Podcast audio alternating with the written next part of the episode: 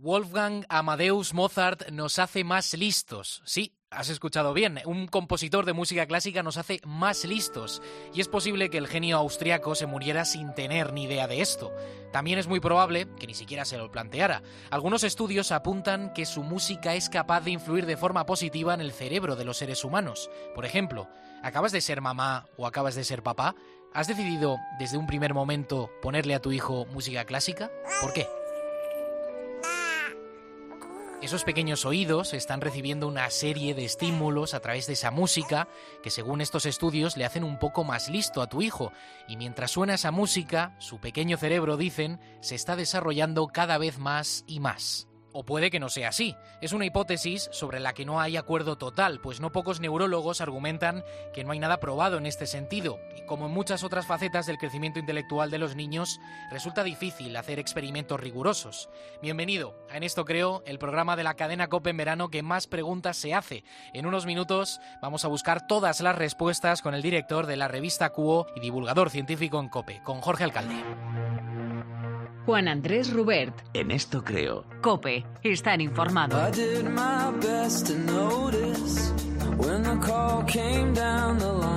¿Has ido a algún festival de música este verano? ¿Tienes pensado ir a algún concierto? Durante los últimos años hemos vivido un boom de este tipo de eventos. Son eventos que concentran a miles y miles de personas y hoy nos queremos preguntar por la contaminación acústica. ¿Hasta qué punto nos afecta lo cerca que podamos estar de los altavoces o estar a un nivel muy elevado de volumen? ¿Y estar todo el día enganchado a los auriculares? Bueno, todo esto lo vamos a analizar con nuestro médico de cabecera, el doctor Esteban Pérez Almeida, también sobre la cantidad de alcohol que es aconsejable beber en verano y sobre todo el peligro de ciertas mezclas, por ejemplo, las bebidas energéticas con alcohol. En esto creo.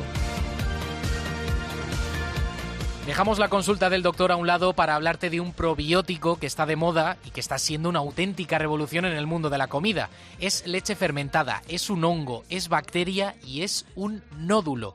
Te hablo del kéfir. Beatriz Robles, dietista, nutricionista y tecnóloga de alimentos. ¿Qué tal? Muy buenas tardes. Buenas tardes, Juan Andrés. Lo primero de todo, ¿qué aspecto tiene el kéfir? ¿Es una moda o realmente puede aportarnos algo? Puede aportarnos algo, como todas las leches fermentadas. Mm, el, aspecto más positivo que tiene es que es, una leche fermentada, es un, lo que se conoce como un probiótico, tiene microorganismos vivos y además, por ejemplo, es adecuado para personas personas que tengan intolerancia a la lactosa. En unos minutos, Beatriz, profundizamos más sobre la materia, si te parece. Hasta ahora. Muy bien.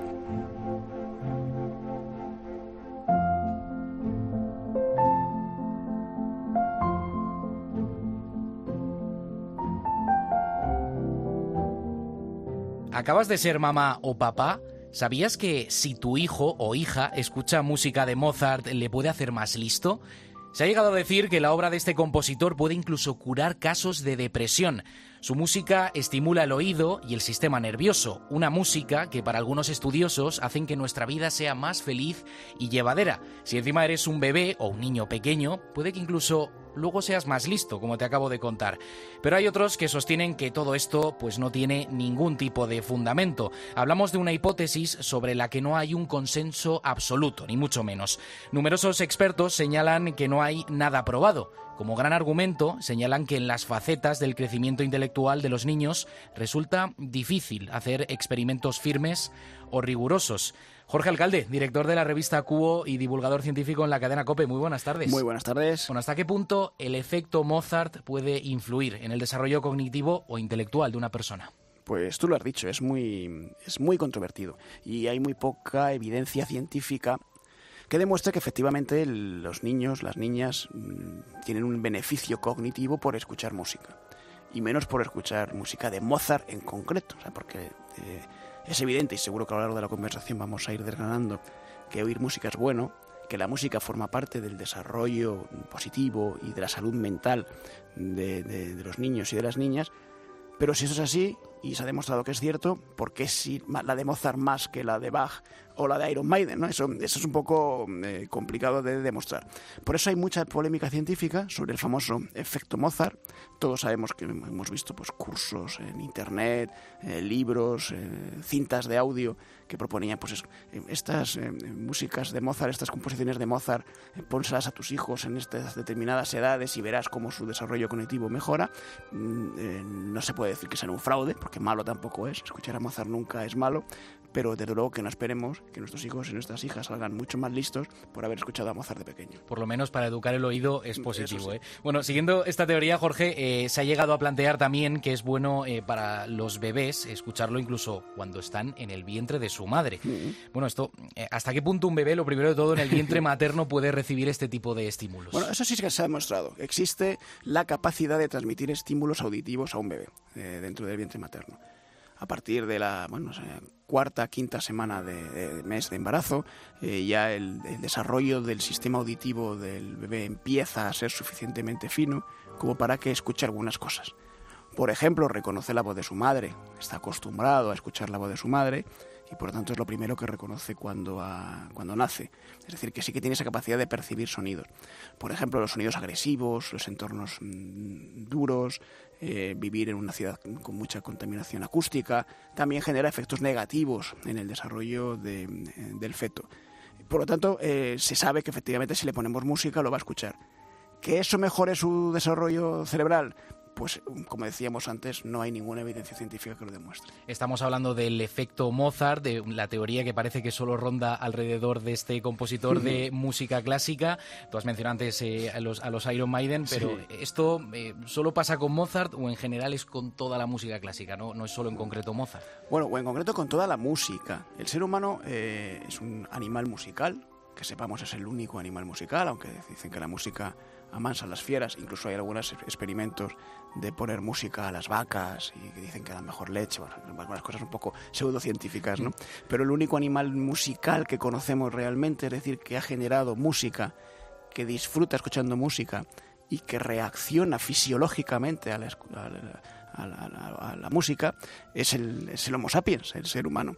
Y parece que está más relacionado con los ritmos que con las armonías, aunque también estamos preparados para identificar armonías. Eh, nuestro, nuestro cerebro sabe diferenciar, aunque no sepamos nada de música, cuando hay una armonía bella y cuando hay una armonía fea. Y por eso nos gustan más unas canciones que otras. Si tiene que ver con el ritmo, es decir, cuando nosotros recibimos un impacto auditivo rítmico, que en el fondo no es otra cosa que unas ondas de aire que penetran en nuestro tímpano y generan un pum pum rítmico, ese es el origen de la música en el ser humano y produce cierta capacidad de tranquilización, de, relajación en el cerebro. Por eso desde tiempos inmemoriales, desde hace cientos de miles de años, el ser humano pues ha, pues ha tañido mm, tambores o campanas para generar estos estados de ánimo, ¿no? Y entonces daría igual que fuese Mozart o cualquier otro, otro autor. De hecho, Iron Maiden, que antes decíamos, rítmicamente podría ser mucho más útil que a lo mejor una sinfonía de Mozart. Eso te iba a decir, el que haya sido padre o madre ahora mismo, si le quiere poner canciones de los Beatles o de Dire Straits o de Bruce Springsteen, tampoco pasa nada, ¿no? Claro. Mientras no le revientes los tímpanos, pero le puedes poner esa música. La, música es una expresión de la inteligencia humana y por lo tanto favorece la inteligencia humana, eso no cabe duda. Pero lo que los científicos no han sido capaces de determinar es cuál es la causa y el efecto, cuál es la relación fisiológica entre escuchar música y una mejora concreta de una habilidad cognitiva. ¿Por qué las neuronas de determinado lugar del cerebro se activan más al escuchar una determinada música, si es que lo hacen?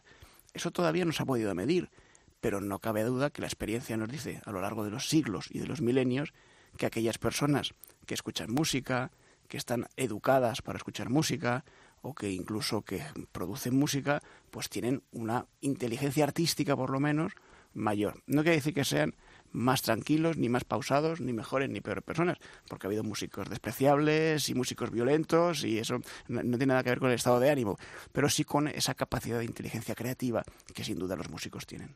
Jorge, eh, los estudios acerca de esta teoría señalan también que la música clásica eh, mm. influye a nivel terapéutico que puede llegar a curar casos severos eh, de depresión. Mm. Esto es más un asunto emocional, quiero decir, igual una canción que a nosotros nos gusta o que ha marcado nuestra vida también pueda ayudarnos. ¿Esto tiene base científica? Sí, tiene la base científica de que al fin y al cabo el cerebro, en el proceso de depresión, es un cerebro que tiene una disminución de la producción de algunas hormonas. Al final la depresión es una consecuencia de una disfunción o de una falta de balance químico en el organismo.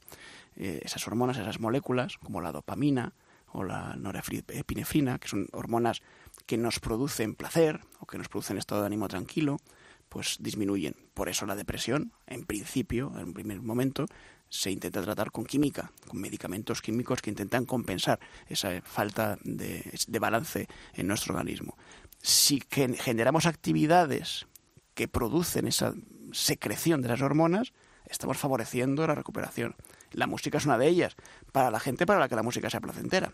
La, inmensa mayoría de los, de los humanos, no para todos, pero hay otras actividades como el ejercicio físico, o la contemplación de arte, o la relación amorosa entre un hombre y una mujer, pues ese tipo de cosas producen efectivamente dopamina y por lo tanto generan una mayor predisposición a curarse de la depresión.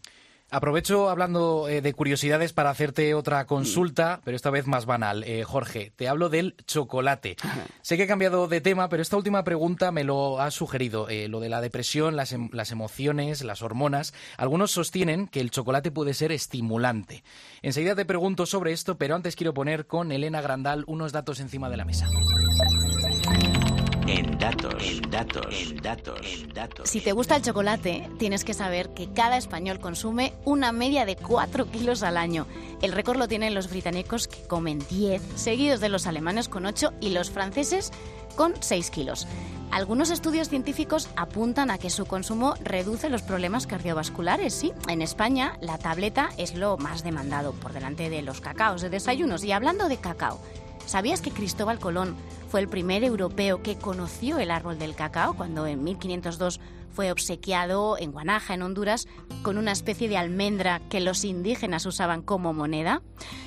También tienes que saber que existen tres tipos de cacao. El criollo, que es el que tomaba Moctezuma y que actualmente es uno de los más escasos, el forastero, que es el más cultivado, y el trinitario, que es un cruce entre los dos anteriores. A nivel científico, Jorge, ¿qué se activa en nuestro cerebro para que nos atraiga tanto, tanto, tanto el chocolate? pues precisamente unos receptores, nuestras, nuestras células en el, en el organismo y las del cerebro también, funcionan a través de puertecitas que se abren o se cierran a moléculas que circulan por el torrente sanguíneo. Se llaman receptores, en este caso receptores neuronales. Estos receptores pueden abrir o cerrar la puerta pues, a sustancias como por ejemplo la feniletilamina, que es una sustancia que está dentro del chocolate. Los receptores neuronales de la feniletilamina lo que permiten es absorber esta sustancia, que es un neurotransmisor. ¿Qué quiere decir que es un neurotransmisor? Pues que favorece la comunicación entre las neuronas. Es como si nosotros tuviésemos eh, pues una carretera entre dos neuronas que está atascada y con los neurotransmisores hacemos que se desatasque. De manera que la comunicación entre las neuronas es mucho más rápida y mucho más eficaz. La feniletilamina es uno de ellos. Hay otros estimulantes, uno que se llama teobromina, que también está dentro del chocolate, que es un estimulante natural, que se puede utilizar incluso algunas veces con, funciones médicas. Una persona necesita una estimulación porque tiene un decaimiento de la vitamina o lo que sea y no, y no puede tener una actividad física. Hay que recordar que el chocolate contiene también cafeína no es lo más, no es el componente principal de su composición, pero tiene cafeína. Y luego una palabra que es prácticamente mágica y que se está demostrando últimamente desde el punto de vista de la ciencia, que es muy útil para muchas cosas, que son los triptófanos. Los triptófanos son unas sustancias que están en el chocolate, pero también en los cereales, también en la leche, y que se ha demostrado que tienen una capacidad de relajar el ánimo extraordinaria. Justo lo contrario, es estimulante, pero el triptófano produce una relajación, un buen estado de ánimo. Es decir, que el chocolate no solamente te estimula en principio, sino que te hace un poquito más feliz, de mejor estado de ánimo. Los triptófanos son muy importantes. Por ejemplo, yo creo que todos, yo confieso que soy uno de ellos, tenemos la manía de, antes de irnos a la cama, a lo mejor un vasito de leche con galletas, ¿no? Sí. Que es de la infancia. Yo no puedo evitarlo, soy adicto a ello. Bueno, esa capacidad de los triptófanos del cereal y de la leche, sin duda, beneficia el sueño nocturno una barbaridad. Elena Grandal eh, nos hablaba del cacao. Está el cacao, pero luego está el proceso de elaboración que Sí. deriva en el chocolate.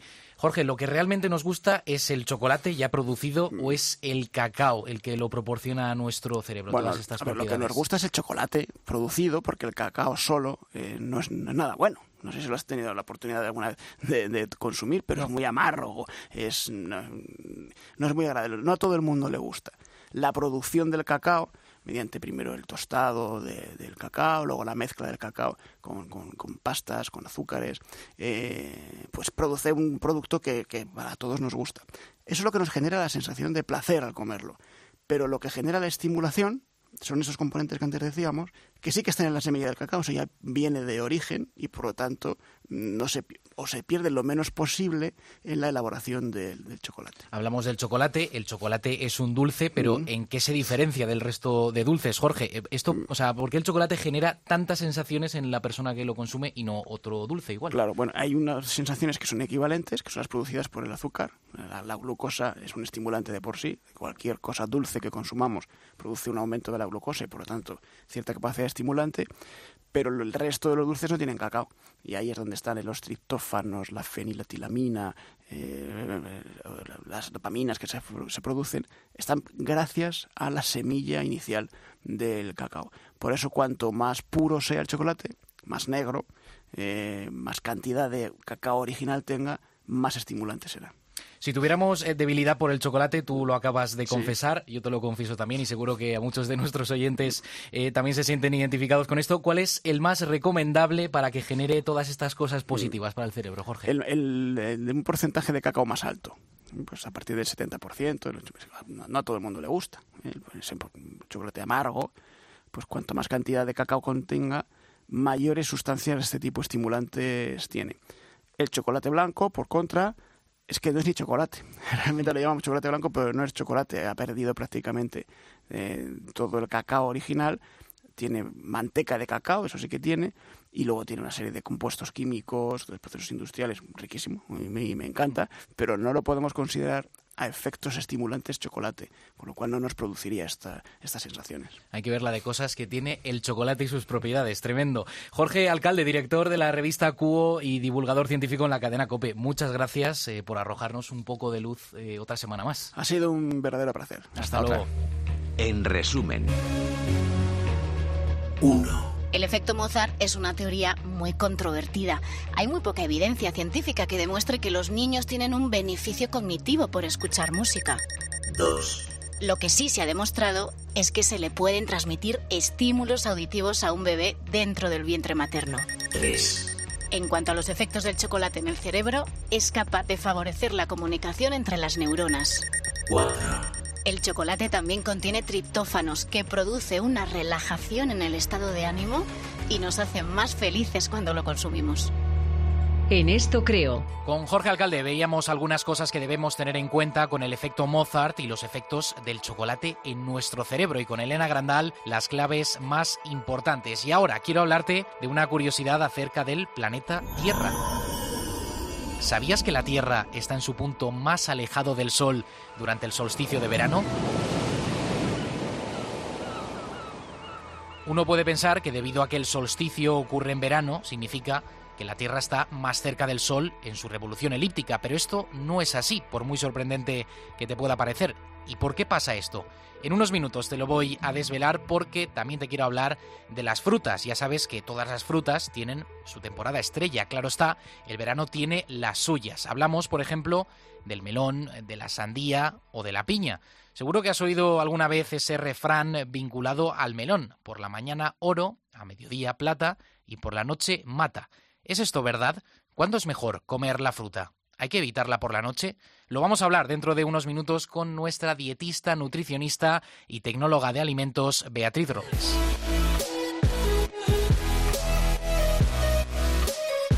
Estamos en época de festivales donde la música coge mayor presencia más allá de un concierto, un evento social al que acuden miles y miles de personas y que cada vez tiene más presencia en España. ¿Y tú? ¿Has ido alguno este verano? ¿Tienes pensado ir a alguno en lo que queda del mes eh, de agosto? Me gustaría que habláramos de la contaminación acústica cuando acudimos a este tipo de eventos. ¿Hasta qué punto nos afecta la música a un volumen muy elevado? Y no solo en los conciertos, muchas veces el problema reside en el uso de nuestros auriculares personales. ¿A qué nivel debemos tener el volumen. Y una semana más, pues nos hemos ido a la consulta del doctor Esteban Pérez Almeida. doctor, muy buenas tardes, ¿se puede? Muy buenas tardes, claro que se puede, Juan Andrés, ¿qué tal? Bueno, pues eh, simplemente queríamos, eh, para abrir un poco bocado con eh, este tema, ¿a qué peligros nos exponemos cuando vamos a, a un festival a nivel acústico? Sí, nos exponemos a distintos peligros. y cuando hablas de la contaminación acústica, quiero empezar diciendo algo, y es que lo terrible de la contaminación acústica es que no se ve. Claro, claro, está todo en el aire. Claro, y como no, no, la ves y te va haciendo daño, cuando te quieres enterar de que has tenido una lesión por contaminación acústica, mm. ya la tienes. Es decir, no es como cuando tienes la contaminación atmosférica, que se, por ejemplo en Madrid, según bajas a Madrid, ves esa boina eh, cuando hay contaminación y, y se mide en toda la ciudad. Aquí no. Bueno, la contaminación acústica, este exceso de ruido que tú dices en los festivales y en todo esto, tiene un efecto eh, directo eh, e inmediato, que sería el que estamos viendo en ese, o que se estaría percibiendo, o que estaría sucediendo o aconteciendo en, ese festival. Y otro, a largo plazo, eh, si seguimos con la contaminación. El inmediato. El inmediato es una reacción de defensa del organismo. Es decir, el organismo cuando está por encima de un cierto número de decibelios, que suele rondar los 45 decibelios, pues empieza a reaccionar y empieza a reaccionar porque no se adapta a eso. ¿Cómo, se, cómo reacciona? Pues reacciona con una mayor frecuencia cardíaca, es decir, estás notándote que estás más agitado, reacciona con una subida. perdón, doctor, se nos acelera el pulso cuando. Sí, claro, claro, claro. Se acelera el pulso, se acelera el pulso. Tú notas también como eh, de buenas a primeras, pues eh, estás más en tensión. Todo eso son mecanismos de defensa que está utilizando el organismo para ese, para ese momento. Bueno, lo normal es que no pase nada, de hecho es que no pasa nada. Ahora, si esa contaminación acústica después permanece en el tiempo. Y fíjate que estaba diciendo que por encima de 45 decibelios estás en un festival y estás muy por encima. Claro, claro, eso estaba pensando yo. Pero permanece de forma crónica, ahí sí que tienes un problema serio y lo vemos con todas las personas que, que, que, que bueno, que viven cerca de una autopista, por ejemplo, o que viven cerca de un aeropuerto, por ejemplo, o que viven en una zona de copas, por ejemplo, también en cualquier ciudad. Ahí se va cronificando. Y cuando se cronifica aparecen una serie de manifestaciones que yo quiero decir que esas manifestaciones son consecuencia de... La primera sería el trastorno del sueño. Tú empiezas a tener un trastorno del sueño, empiezas a disminuir el número de horas. Cuando empieza a disminuir el número de horas y entras en el insomnio, el insomnio quiere decir cuando al día siguiente no eres capaz de rendir eh, como tú crees que debería. Ahí es cuando tienes ese trastorno del sueño. Eso está provocado por la contaminación, por el exceso de, ruido. Eso por un lado. Por otro lado, empiezan a aparecer cuadros relacionados con lo que sería la feria psíquica, eh, la ansiedad. El estrés también, claro, ¿no? Claro, exactamente, las dos. Eh, ¿por qué aparece ese estrés y por qué aparece esa ansiedad? Pues muy sencillo, cuando tú tienes esa contaminación acústica que como decía antes no se ve, pero sí que se nota porque la nota el organismo, empiezas a segregar más cantidad de catecolamina, que es una cosita que anda por ahí, y lo que hace es que se produzca ese estrés y se favorezca la ansiedad. Y después, en un paso a más, en muchas ocasiones, personas que viven durante tiempo en zonas en donde hay mucha contaminación acústica y no se terminan de adaptar, aparece, aparece otra enfermedad que sería la depresión. Y tú dices, ¿Cómo narices aparece esto a onda y resulta que es pues ese granito a granito que iba cayendo o gotita a gotita que era la contaminación acústica, el no puedo ido pasando por toda esta fase de insomnio, de ansiedad, de estrés y, ya que yo no puede, acabar en una depresión. Sí, sí, sí, sí, sí, tremendo. Sin ningún tipo de lugar a duda. Entonces estamos hablando de algo serio, pero eh, mm, mm, hay otro tema que tenemos que tener en cuenta y sería para los que estamos muy a menudo con los auriculares. Mm ahí hay algo más que va a pasar sí o sí, que es la sordera. Madre los mía. que nos dedicamos a este oficio de la radio, los Sí. que ya llevamos muchos años, al final te das cuenta como vas poniendo el auricular, levantas de un lado, levantas de otro. sí, sí. Porque todos, con el paso del tiempo, tenemos un tipo de, de- de sordera, que es la sordera de transmisión. Sí. La sordera de transmisión es aquella que cuando vas a un restaurante a comer con los colegas eh, o con la panda y resulta que hay un poquito de ruido, tú oyes, pero no entiendes. Claro. Estás... Se está oyendo. Pero ¿qué ha dicho el otro? Y empiezas a hacer lo que tú haces, te ríes. Claro. Como diciendo, "Ah, aquí estoy, me Aquí estoy enterando. y me estoy- estoy enterando de todo. Bien, eso sería la sordera de transmisión y eso está provocado eh, generalmente por esto, ¿no? Por los auriculares. Yo se lo, se lo digo a los chavales cuando los veo en el metro, cuando los veo en todos lados, porque los auriculares ahora con el Están en- iPhone los están llevan- en todas partes, sí, eh, sí. controla el volumen y es muy sencillo. Fíjate lo que te dice el fabricante. Incluso si vas subiendo el volumen, verás que en un momento determinado te pone ese volumen en amarillo y después en rojo. Te pasan al rojo, sí, sí. Lo que pasa es que eso, yo cuando lo veo, yo, yo doctor, tengo que decir que, que peco un poco de, de usar en exceso los, los auriculares, más allá de- del trabajo, evidentemente, y, y me da rabia cuando veo que, que el rojito está a mitad, a mitad tabla, por así decirlo, ¿no? Cuando estás subiendo el volumen y dices, si es que no escucho nada. Claro, es que, es que, claro, esa contaminación te ha ido mermando eh, tu audición. Y, y esto es a más. Es como el que tiene una adicción a algo. Necesita más y más y más. Claro. Eh, tú le vas dando más tralla, vas subiendo el volumen, eh, tu oído eh, dice, bien que bien, ahora estoy escuchando bien, pero al rato, bueno, a los años, Mm. va a decir, ya no me es suficiente y le tienes que dar más y le tienes que dar más y le tienes Sí, que dar final, más. más, más y más, hasta, ¿no? hasta que ya el daño es irreversible. No que, no es que vayas a tener una sordera, por supuesto, Madre pero mía. sí que vas a oír muy malamente. Entonces, el nivel más o menos en, en unos auriculares que tendría que ser medio o, Medio. o me- seguir esas indicaciones de, de las, de las propias Eso, marcas. eh, es que la indicación de las marcas, es decir, ahí te lo ponen. Yo, por lo menos, los, los teléfonos o los, los aparatillos que, que- que uso me lo ponen. Está en el blanco, después aparece el amarillo Sí. y después aparece el rojo. Pero si no lo tiene, eh, en un nivel de 1 a 10, intenta que sea el 5 o 6. 5 o 6, vale. Nos, nos apuntamos esto. Eh, ¿Son buenos, por ejemplo, doctor, los cascos que o los auriculares que nos aíslan completamente del exterior, o del ruido exterior? Eh, eso está muy de moda, pero cuesta una pasta. ¿eh? Eh, Son muy caros, son muy caros, sí, sí. Cuesta- Pero bueno, también los hay pequeñitos muy Sí, sofisticados sí, que también sí, van en sí, lo suyo. sí, sí. Eh, hombre, lo que sin lugar a duda tienen estos, estos auriculares es que a los que son melómanos le hacen percibir mucho mejor. Hmm. Yo soy muy melómano, pues doctor, entonces, y- entonces sí, entonces, entonces es muy bueno, entonces es muy bueno, claro que sí. Si eres melómano, eh, vamos, eh, yo no lo dudaría. Tener los... los- Tenerlo, lo único que tienes que hacer es aju- ajustar exactamente igual. Mm. Si no puedes ir con un volumen muy alto. Pero cambia mucho lo que es la, la calidad eh, a nivel auditivo, o sea, con- para nuestro oído, quiero decir, no, no que se escuche bien la música, sino que... Sí, sí, es decir, yo no, no los tengo, Mm. pero por lo que me cuentan, ya me contarás tú, Juan Andrés. Yo- yo te- ya te contaré, eh, doctor, eh, sí, sí. Por lo que me cuentan, me dicen que sí, eh, que la percepción de lo que son los tonos y demás eh, es mucho mejor. mucho mejor para, para el oído, ¿no? Eh, bueno, hemos hablado también de las consecuencias que puede tener para nuestro oído el estar continuamente con ese volumen a tope. Y ahora, doctor, quiero que hablemos, eh, para terminar, unos minutos sobre el consumo del alcohol durante el verano. Ya veo que se está riendo. Eh, no es que durante el resto del año no se beba, evidentemente se bebe siempre, pero en este periodo, bueno, nos permitimos más licencias y hay ocasiones en las que, bueno, eh, se nos puede ir de las manos el, Totalmente. el, el asunto, ¿no? Eh, para empezar, ¿cuál es el peor combinado de bebida de bebida alcohólica eh, o cubata, vamos a decirlo de forma más, más formal, eh, más informal, que podemos eh, pedir durante una fiesta o un festival eh, de música? ¿Cuál es el peor?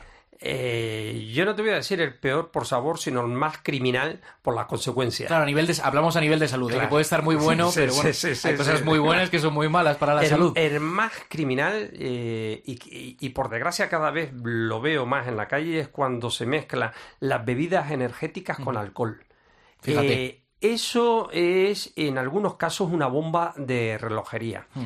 Si tú ves la composición de las bebidas energéticas, tiene cafeína, tiene taurina, tiene todo lo de la ina Sí, que te va, que todas te las va- posibles están que ahí. te va a estimular.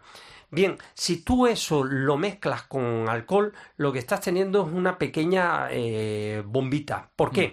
Porque hay personas que no lo saben y tienen un problema cardíaco de base o en ese momento pues resulta que tienen una alteración, el corazón le metes mucha más tralla al meterle más tralla, le metes más revoluciones, no pueden y mm, lo que sí que termina es con un problema. El problema, yo quiero decirlo, es que eh, un porcentaje curioso Mm. eh, terminan en los hospitales y no hay médico de urgencia de ningún hospital, fíjate lo que me atrevo a decir, Mm. Sí, sí, sí. no hay médico de urgencia de ningún hospital de este país que no haya visto a una persona que llega, que llega con unos problemas de taquicardia y demás, y en algunas ocasiones con temas más graves, Un infarto que puede cuando, ser, ¿no? claro, también, que cuando ahonda en la historia clínica dice, pero si este se ha tomado tres bebidas energéticas de estas y la ha mezclado con alcohol, eso es una bomba. Madre mía. A partir de ahí, eh, si me preguntas por el alcohol, eh, yo como médico te tengo que decir que el alcohol mm, cero. Eh, Mm. Pero la realidad es que dice, bueno, eh, en verano todo el mundo toma, toma algo de alcohol. Claro. Vale. En verano lo que más te refresca es la cerveza y tomas pues tus cañas. Bueno, pues... Claro, mucha gente que está en el chiringuito ahora, Claro. que, que posiblemente Pues- nos esté escuchando y se esté tomando su cervecita. Claro, ahí lo único que tienes que saber, pues que puedes tener, te tomas una, te tomas dos, vale. La tercera la puedes tomar sin alcohol. Que si te vas, no, que si te vas acostumbrando te darás cuenta que no, que no, que, que no pasa tanto. Después cuando tomas el vino, eh, yo prefiero siempre, recomiendo más el vino tinto, entre otras cosas, porque bueno, tiene más tanino, es decir, hace menos daño al organismo que el vino blanco y de luego lo que no recomiendo es eh, ese vino dulzón Sí. al que se le ha introducido azúcar primero porque es mal vino, porque si fuese buen vino Ya no entrada, pero necesitaría bueno, el que es amante del vino, ahí no creo que caiga. Y, y después porque eh, tiene un problema del exceso de azúcar y tiene un problema después que es mucho más cabezón. Cuando nos vamos a las bebidas espirituosas que se llaman, eh, dentro de esas bebidas espirituosas eh, las hay mejores y las hay peores. Las mejores son ninguna buena, vaya por delante Sí. pero que sepas, que sepas, ninguna buena, pero que sepas que las blancas eh, son eh, están mejor que Menos malas, menos malas, decir, ¿no? perfecto, gracias por el apunte, que las que son más tostadas, porque esas tienen más lo que son los añadidos y bueno, ahí tienes eh, más problemas para, Mm. para la salud. Y después comentar algo, eh, mucho cuidado con los diabéticos y el consumo del alcohol. Sí. El diabético, pues desde luego, si va a tomar la cerveza, yo le recomiendo que la cambie por el vino, sobre todo el vino tinto. Si lo que necesita es que esté fresquita, es decir, si lo que necesita dice es que ahora me quiero refrescar, a ver si se acostumbran a tomar la gaseosa cero azúcar que la Sí. hay, mezclándola con, con el vino, que eso le va a refrescar. Y después también a la hora de las copas. Eh, ojo, porque siempre tienen que pedir eh, el refresco que sea sin azúcar. Ojo, ojo con esto. Sin ojo. azúcar siempre, ¿no? Siempre, Sí. siempre. Ya, ya que vamos a tomarnos Sí, el que- cubata o el combinado. Cla- Claro, es que ve y dice, bueno, llega el momento del gin tonic. Mira que ahora hay maravillas de, de, de gin Bueno, que tonic. parecen ensaladas, doctor, casi. Claro. ¿eh? De, ¿Te has visto? de todos los aderezos que le echan. Claro, pero si tiene diabetes, di- pues ponme una tónica sin azúcar que las hay. Mm, Perfecto. Pues, doctor Esteban Pérez Almeida, muchas gracias por A- atendernos a ti, en su consulta. Siempre es un placer. Y, El placer es mío. Y además que salimos con todas las dudas resueltas. Siempre, siempre, Muy siempre. bien. Hasta luego, doctor. Hasta la próxima. Dejamos la consulta del doctor Pérez Almeida para hablarte del planeta Tierra. ¿Sabías que nuestro planeta está en su punto más alejado del Sol durante el momento del verano? Claro, podrías pensar a que debido a que el solsticio ocurre en verano significa que la Tierra está más cerca del Sol en su desarrollo elíptico, pero esto no es así, por muy sorprendente que te parezca. ¿Y por qué ocurre esto? Bueno, dentro de un ratito te lo voy a desvelar y en unos minutos también te contaré más curiosidades porque vamos a charlar con el escritor y premio Planeta Javier Sierra, porque ahora quiero que te sitúes en el año 1947. En ese año, en Nuevo México, Estados Unidos, un globo de las Fuerzas Armadas de este país se estrella cerca de un rancho. Todo aquello resultó ser muy raro, muy extraño. Javier Sierra, ¿qué tal? Muy buenas tardes. Muy buenas tardes. A este suceso no se le dio mayor importancia hasta que en los años 70 volvió a cuestionarse el accidente. ¿Qué es el caso Roswell, Javier? El caso Roswell es el inicio de la era moderna de los ovnis. De hecho, eh, los platillos volantes eran un asunto que se comentaba libremente en los periódicos, pero a raíz del caso Roswell el tema se convirtió en un asunto militar, en una materia reservada, en un secreto de Estado. Contigo conectaremos, Javier, dentro de unos instantes para que nos desveles más misterios sobre el caso Roswell. Hasta ahora. Hasta pronto. Juan Andrés Rubert. En esto creo. Cope. Estar informado.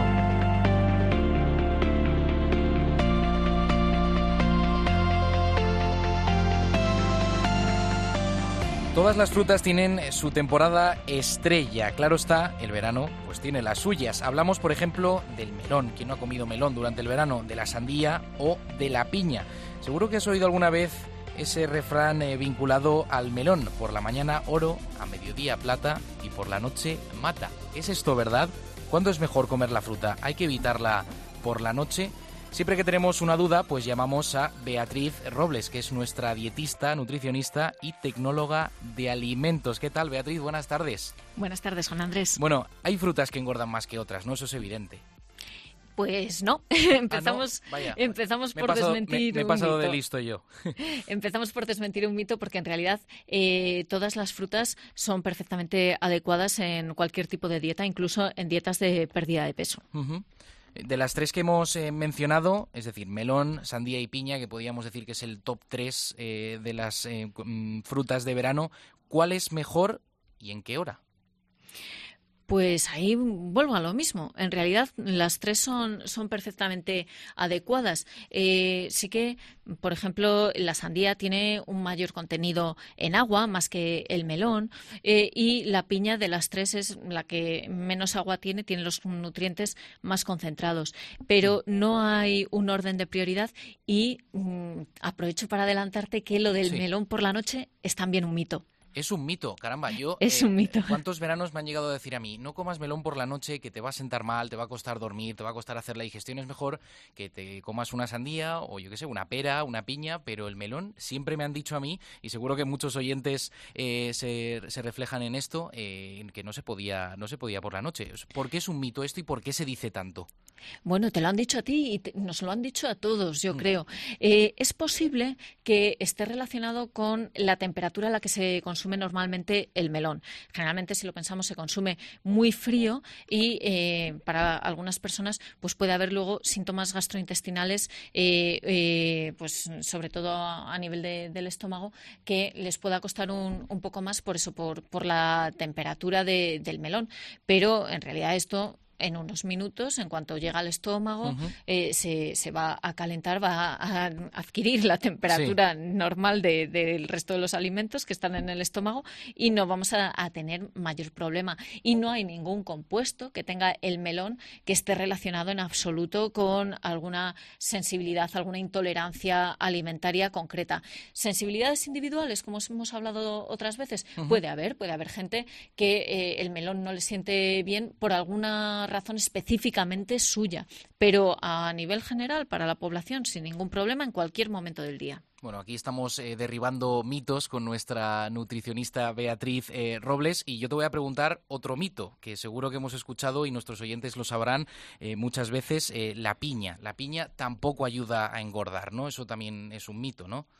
Bueno, el caso de la piña es otro de esos casos de marketing en los que de repente se fijan en un producto, como ha pasado con la alcachofa, y mm, tenemos la dieta de la piña.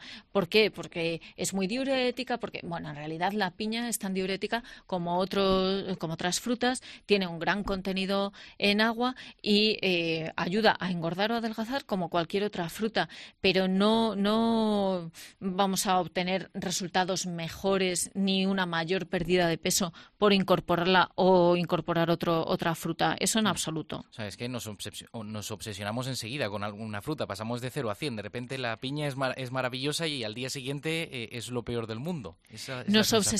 Obsesionamos, sí, es que nos obses- obsesionamos en general con eh, alimentos concretos y con buscar el alimento concreto que nos sirva para eh, una patología o para eh, una condición concreta, por ejemplo, para intentar rebajar la, la obesidad.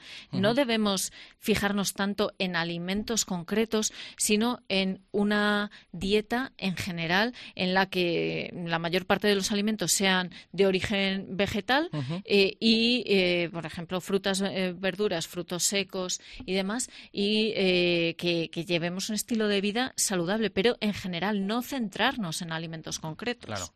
Eh, Beatriz, ¿es, ¿es fundamental comer fruta en verano? ¿Ayuda a nuestra dieta? La fruta ayuda a nuestra dieta, desde luego, durante todo el año. Es verdad, es verdad que, en verano apetece más. Yo creo que por dos motivos. Primero, porque tenemos como más oferta de fruta, hay eh, mucha fruta de verano. Y luego, porque eh, lógicamente por, por, la temperatura a la que a la que llegamos en verano pues eh, generalmente tenemos menos hambre y las frutas nos entran muy bien. Son muy jugosas tienen muchísima agua y además las podemos comer fresquitas. Entonces entran muy bien en, en verano. Así que sí las, las podemos comer perfectamente en verano la cantidad que queramos y luego ya en invierno deberíamos incorporarlas también claro ya, no quiero despedirte, Beatriz, sin hablar de un probiótico que está causando auténtico furor en los últimos años y que se toma, si no me equivoco, como si fuera un yogur. Es leche fermentada, es un hongo, es bacteria y es un nódulo. Yo de entrada, eh, la descripción, no sé qué quieres que te diga, no es muy bonita. Eh, hablamos eh, del kéfir, Beatriz, pero ¿qué es realmente esto, el kéfir, y qué tiene para que se haya puesto tan de moda? Es una leche fermentada, exactamente igual que, es el yogur. Lo que pasa que el fermento del kéfir, o sea, los microorganismos que consiguen que la leche se transforme en kéfir, son un poco distintos de los del yogur. En el caso del yogur son bacterias acidolácticas y en el caso del kéfir son esas bacterias y además unas levaduras. Entre ellas la, levadura que fabrica la cerveza. Eh, por eso el kéfir tiene un poquito, muy poquito de alcohol, un 0,1% de alcohol y por contra es menos ácido que el yogur. ¿Y el kéfir es algún em, sustitutivo de lo que comemos en, nuestra dieta habitual? O sea, yo en vez de comerme el yogur eh, por la noche, ¿puedo, ¿puedo tomarme tranquilamente el kéfir? Sí, claro, puedes tomar kéfir. Si, si te gusta el yogur, si te gusta el kéfir, puedes eh, intercambiarlos perfectamente los dos y, eh, como digo, los valores nutricionales son muy similares, los del kéfir y, los del yogur. Mm, beneficios que, nos aportan, pues siempre pensamos en, sus características probióticas, que tienen microorganismos vivos. Esto es verdad que la investigación sobre probióticos es muy, muy prometedora porque el efecto sobre nuestra microbiota intestinal, es decir, sobre los microorganismos que tenemos en el, en el intestino, puede ser beneficioso, pero ojo, porque no todos los probióticos sirven para todo y eh, no siempre los encontramos en las cantidades necesarias como para que tengan un efecto positivo. Entonces, si nos gusta el kéfir, bien, pero tampoco lo, consumamos en lugar del yogur pensando que va a ser mejor porque en realidad son alimentos muy similares. Claro. Eh, esto también es eh, muy curioso, Beatriz. ¿Cómo se prepara el kéfir en casa. Es decir, eh, si no nos apetece prepararlo, eh, estamos muy vagos ese día, ¿podemos comprarlo hecho ya en los supermercados? Sí, tenemos kefir ya en muchos supermercados, además en, varios formatos, tanto en el típico formato semisólido como los, yogures o también en formato líquido como los yogures líquidos. Lo, podemos comprar perfectamente en el supermercado. Luego es verdad que hacerlo en casa eh, puede, es, sencillo, pero lo que nos puede costar un poco más es encontrar el fermento del kefir, esos microorganismos. Eh, generalmente se pasan de casa en casa y y, de mano en mano. Y ahí el problema que podemos tener es que, claro, no sabemos qué microorganismos nos están pasando y dependiendo de cómo lo conservemos, pues puede haber alguna contaminación fundamentalmente por, por hongos y puede haber nada, lo vamos a, ver fundamentalmente porque la fermentación no va a ser buena, el producto se nos, se nos va a estropear seguramente y mm, deberíamos tener cuidado porque a veces estos hongos producen micotoxinas que, bueno, que pues, pueden producir algún efecto perjudicial. Entonces, si la fuente que nos da el kéfir, ese, ese fermento, es de confianza, pues bueno, podemos, podemos fiarnos, pero si no, es mejor recurrir al comercial. Bueno, es increíble la, de cosas que descubrimos eh, contigo. Beatriz eh, Robles, dietista, nutricionista y tecnóloga de alimentos, eh, muchas gracias por responder una semana más a nuestras dudas. Un saludo. Un placer, Juan Andrés.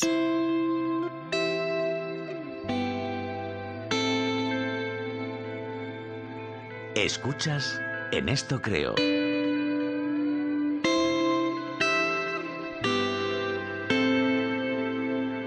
Estamos terminando el programa y como siempre hablamos de pequeñas curiosidades, de descubrir cosas que no sabíamos, que no conocíamos o que habitualmente pues no paramos a pensar en ellas. Por ejemplo, la Tierra está en su punto más alejado del Sol durante el solsticio de verano.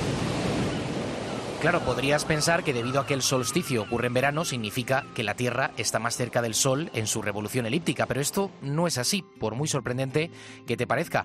¿Qué tal? Elena Grandal, muy buenas tardes. Buenas tardes. Bueno, pues eso es lo que podríamos pensar y sería lógico, ¿no? Teniendo en cuenta pues que al estar cerca el sol de nuestro planeta más calor hace, pero la Tierra en realidad está más cerca del Sol cuando el hemisferio norte experimenta el invierno y está más lejos durante el solsticio de verano. El calor del verano proviene exclusivamente de la inclinación del eje de la Tierra y no de lo cerca que está del Sol en un momento dado. Y otro de los fenómenos que ocurre durante este periodo son las llamadas tormentas de verano.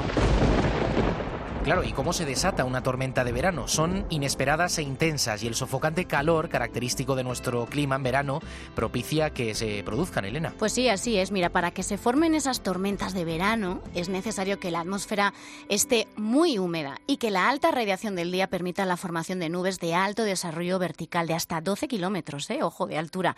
¿Cuánto duran esas tormentas? Más o menos en torno a una hora y pueden ir además acompañadas de granizo, sí, en verano, y descargas eléctricas. Según el Instituto Nacional de Meteorología, cada día se dan en el mundo 44.000 tormentas de verano. O sea que no hablamos de un fenómeno aislado, sino que se producen de manera realmente habitual durante este periodo de verano. También durante el verano experimentamos los días más largos del año. Suelen ser entre el 20 y el 24 de junio, el día de San Juan. Sin embargo, ¿por qué no hace más calor en el día o los días más largos del año, Elena? Pues porque la temperatura generalmente no alcanza su pico anual hasta uno o dos meses después de esa fecha de la que tú hablabas, del día más largo del año. Es porque el agua que constituye la mayor parte de la superficie de la Tierra, pues tiene un calor específico. Esto significa que le lleva un tiempo calentarse, también enfriarse. ¿eh?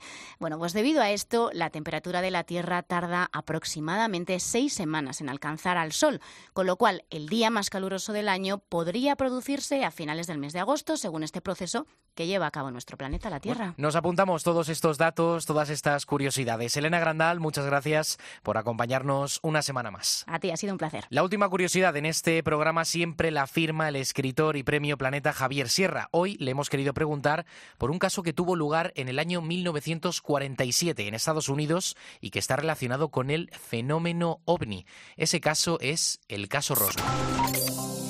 El 8 de julio de 1947, un diario de Nuevo México publicó uno de los titulares más extraños de la historia del periodismo. Javier Sierra. Aseguraba que la base aérea de la localidad de Roswell había capturado por fin los restos de un disco volante. En aquella época se hablaba de platillos volantes. Se hacía desde hacía dos semanas. El 24 de junio de aquel año de 1947, un piloto civil llamado Kenneth Arnold divisó nueve discos voladores en la frontera entre Estados Unidos y Canadá. Las fuerzas aéreas no supieron dar una explicación, los federales tampoco. La prensa comenzó a especular y bautizó a aquellos misteriosos objetos con ese nombre tan cinematográfico de resonancias tan antiguas que es el de platillos volantes. Pero aquel 8 de julio, la caída de uno de esos discos desencadenó una cadena de reacciones verdaderamente singular. El portavoz de la base aérea de Roswell, que entonces era el único destacamento norteamericano que conservaba en sus hilos armas atómicas, declaró que habían recuperado, efectivamente de manera oficial, los restos de una de esas misteriosas aeronaves. 24 horas más tarde, el mismo periódico, el Roswell Daily Record, publicaba el desmentido categórico de que aquello era una nave de otro mundo. Era, decían, un globo sonda que se había salido de su órbita. Un tiempo más tarde, los uh, americanos implicados en esta historia fueron obligados a mantener el silencio. Los testigos civiles fueron incluso confinados durante varios días en instalaciones militares a los que se les ordenó que no dijeran ni una palabra de lo que había sucedido. Y el tema se olvidó hasta los años 80, en el que algunos de aquellos oficiales comenzaron a contar que habían sido represaliados para no contar el relato del platillo volante caído en Roswell. Han pasado 72 años y esta historia sigue, por increíble que parezca, sin aclararse del todo. Juan Andrés Rubert. En esto creo. Cope. Estar informado. I've been reading books of old, the legends and the myths, Achilles and his gold, Hercules and his gifts, and Spider-Man's control, and Batman with his fist. And clearly I don't see myself upon that list. But she said, Where'd you wanna go? How much you wanna risk? I'm not looking for somebody with some superhuman gifts, some superhero, some fairy tale bliss. Just something I can turn to, somebody I can kiss. I want something just like this. Doo-doo-doo.